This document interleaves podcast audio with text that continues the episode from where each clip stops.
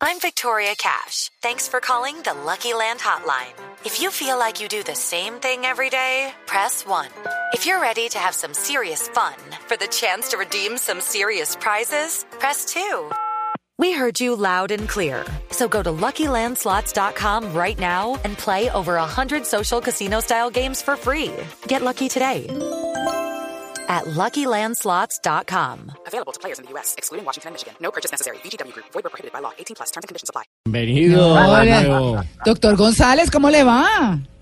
Muy bien, muy contento, nuevamente en Colombia. Eso, usted y yo sí. pasamos un tiempo muy sabroso en México, muy agradable. Pero Bueno. estamos aquí otra vez en nuestro país, Ah, eh, bueno. tratando de hacer las cosas bien y tratando de que ayudar con los comentarios y con los tips a la gente a vivir mejor. Claro, pues hoy nuestro tema central y numeral que hemos estado manejando de Todos Podemos, pues es el tema de la integración social de las personas con problemas mentales severos. Hablábamos de eso eh, hace más o menos una hora, pero queríamos preguntarle en temas de sexualidad para esa per- esas personas que tienen esas dificultades, ¿qué? ¿También se da? Sí, claro que sí, y es importante esto porque hoy la OMS tiene bien claro el concepto de que la salud no es solo física, sino también mental.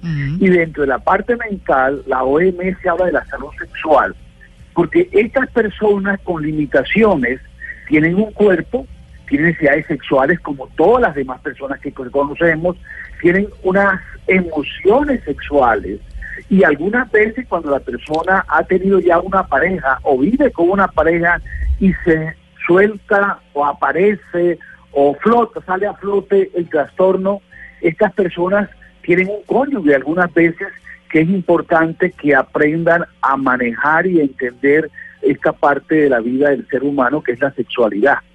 Una persona con trastornos mentales, con una depresión severa, por ejemplo, No, pues no o, nada. ma- O sea, me o refiero... con una No, no, eh, discúlpeme, doctor, pensaría uno que uno con depresión pues no quiere nada, ¿no? Claro. Pero esa persona deprimida necesita, como todo ser humano, sentir que su pareja le acaricia la cabeza, le acaricia la espalda, le dice que lo quiere.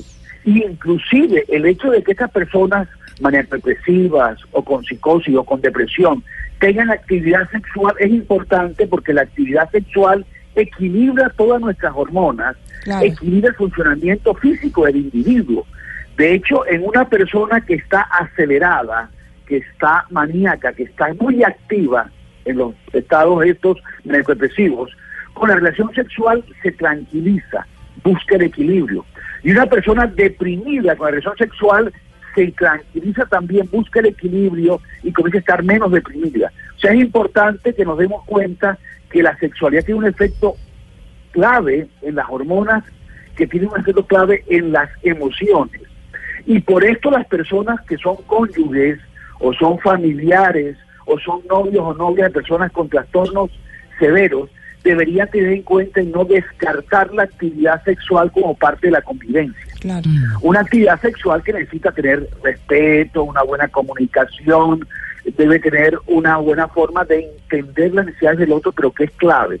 Y el mensaje para nuestros oyentes es si tú eres novia, novio, esposo o esposa de una persona con trastornos severos, no descuides la sexualidad. Ten en cuenta que ese factor también forma parte de la vida de tu cónyuge, de la persona que tú quieres y que está alterada, que está enferma, que tiene trastornos, y facilita los ambientes para que haya una comunicación de tipo sexual. Bueno, ahí están. Todo el mundo tiene derecho, como dice, como hemos dicho, pues todos podemos, ¿por qué no? Todos Sí, podemos. y de hecho, hay en todos los, en todos los trastornos, inclusive en los trastornos cognitivos, Mm. hoy en día se está trabajando mucho con la sexualidad de las personas con retardo en el desarrollo. Porque ese muchachito, esa muchachita que su mente está retardada, su cuerpo no está retardado, sus hormonas están ahí. Claro. Y todo eso es importante tenerlo en cuenta. Claro. Pues bueno, doctor González, me alegra volverlo a escuchar.